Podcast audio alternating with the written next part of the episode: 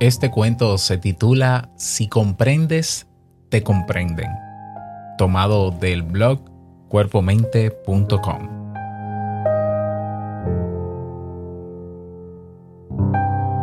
En un barco de un parque apartado de la zona de mayor bullicio, una mujer de unos 30 años permanecía sentada, sola y con la mirada perdida en un momento dado, los ojos se le anegaron y las primeras lágrimas surcaron su rostro. De repente oyó una voz a su lado que le decía, Algo me dice que no es tu mejor día. ¿Te ayudaría a hablarlo? La mujer sorprendida se giró y se encontró con un hombre mayor, con pinta de viejo profesor y con una cálida expresión en su rostro. No lo había oído llegar y mucho menos sentarse a su lado. Dudó.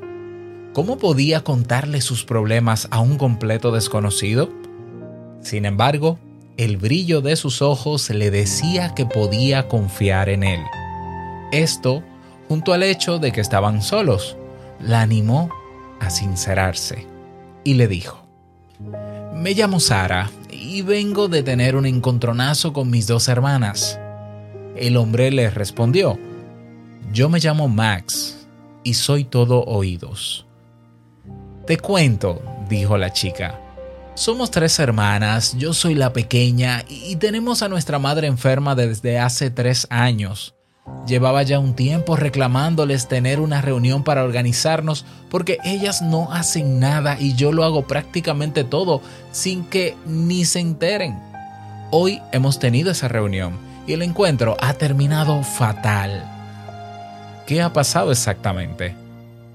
Pues sencillo, he intentado explicarles que yo cargo con todo, con las visitas médicas, las pruebas, la logística de casa, los medicamentos, que soy la única que se ocupa de ella, pero no me han dejado prácticamente ni hablar. Me rebatían todo sin ni siquiera escucharme. Más, Max sí escuchaba con atención, se dio cuenta de que había más enfado que tristeza en aquellas lágrimas. Sara terminó su explicación. Está claro que no se ponen en mi piel, que no me comprenden. Para Max, aquella última afirmación era importantísima, y manteniendo un respetuoso silencio dejó que Sara tuviera unos momentos de reflexión. Solo entonces le propuso, ¿Damos un paseo? Cuando ya daban los primeros pasos por el camino, Max le dijo, Dime, ¿por qué piensas que tus hermanas no hacen nada? No sé el motivo, solo sé que no lo hacen. No han puesto los pies en casa de mamá en las últimas tres semanas. ¿Qué te contaron en la reunión al respecto? Nada que yo recuerde porque se limitaron a negar todo lo que yo les decía. Dime, ¿cómo se llaman tus hermanas? Vero y Carmen. Pues vamos a hacer un juego. Voy a pedirte que vivas en su piel por unos momentos. Sara no le veía el sentido a todo aquello, pero llegados a ese punto se dejó llevar. Sentía que había algo especial en Max y que podía sacar algo valioso de todo aquello. Se sentaron de nuevo, Max le pidió a Sara que cerrase los ojos y se metiera en la piel de Vero. Le dio unas instrucciones muy concretas. Le pidió que intentase pensar como Vero, no como Sara, y que respondiese a sus preguntas con lo que Vero respondería, no ella. Entonces le preguntó, Vero, ¿qué haces por tu madre? Mm, la verdad es que trabajo tanto que no puedo ir a verla mucho. Me encantaría, pero no puedo. ¿Hay algo que sí haces por tu madre y que crees que tus hermanas no comprenden? La pregunta pilló a Sara desprevenida, que necesitó un buen rato para responder. No, nada en especial, dijo, a lo que Max le respondió. No es Vero la que habla, es Sara y yo quiero oír a Vero. Así que repetiré la pregunta. ¿Hay algo que sí haces por tu madre y que crees que tus hermanas no se dan cuenta? Sara se concentró y de repente y con vehemencia dijo, Sí, claro, pago su asistencia. Puedo hacerlo porque tengo un buen trabajo y me lo puedo permitir y sé que para mis hermanas sería un problema. Hicieron una pausa. Max tenía la información que buscaba y le pidió seguidamente que se pusiera en la piel de Carmen y repitieron el ejercicio. Carmen, ¿qué haces por tu madre? Voy a verla muy poquito, la verdad, pero es que siempre se me tira el tiempo encima. ¿Hay algo que crees que tus hermanas no comprenden de ti? De nuevo, Sara necesitó un buen rato para pensar la respuesta, pero esta vez no iba a contestar como Sara, sino como Carmen, y con un hilo de voz dijo finalmente, Pienso que creen que soy un desastre y no confían en mí, por eso lo hacen todo ellas y por eso yo tampoco hago nada. Max dejó que las palabras calasen hondo en ella y volviendo a la realidad del momento dijo, Sara, has escuchado la voz de Vero y de Carmen. ¿Cómo ves las cosas ahora? La situación es diferente, creo que en parte las comprendo, dijo Sara, y supongo que si quiero que me comprendan a mí, también las tengo que comprender a ellas. Esa es la gran verdad. Y, permíteme que todavía corrija algo. Yo lo diría así.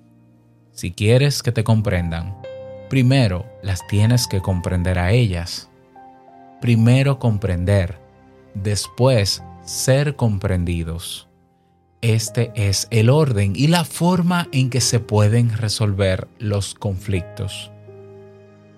Sara conectó de lleno con la idea y se dio cuenta de inmediato de que en la reunión solo había luchado por hacer comprender a Vero y a Carmen su visión, sin prestar la más mínima atención a la de ellas. Se dio cuenta de que cuando Max la había forzado a conectar con la visión de ellas, de repente las veía distintas porque las comprendía. Y ello le permitía imaginar un diálogo muy distinto con ellas. Qué sencillo. Primero comprender después ser comprendido. Para ella el proceso era claro, pero le surgió una duda. Max, ¿me comprenderán a mí si yo las comprendo primero? Así ocurre casi siempre, dijo Max. Y en todo caso es el único camino. Si así no lo hacen, tampoco lo harían en cualquier caso. Sara cerró los ojos de nuevo y esta vez en su propia piel revivió de nuevo la reunión. Y realmente era muy distinta. Sentía ganas de reconocer a Vero su esfuerzo económico y a valorar la ayuda de Carmen. Y estaba segura, no tenía la más mínima duda de que la comprenderían a ella. Una sonrisa se dibujó en sus labios y tenía la intención de agradecerle a Max aquel revelador ejercicio y su ayuda. Sin embargo, al abrir los ojos, Max había desaparecido. No pudo ver ni el rastro de sus huellas en el camino.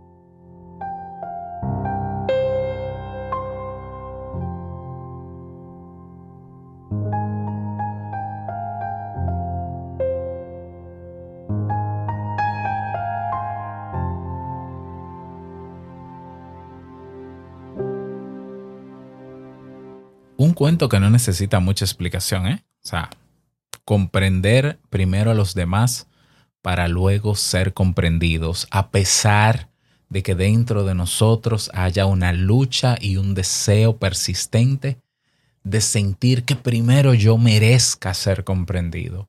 Cómo realmente funciona eso, o sea, el poder resolver conflictos, el poder entender cómo son las cosas, el poder aceptar y tolerar situaciones incómodas es primero nosotros comprendiendo a los demás.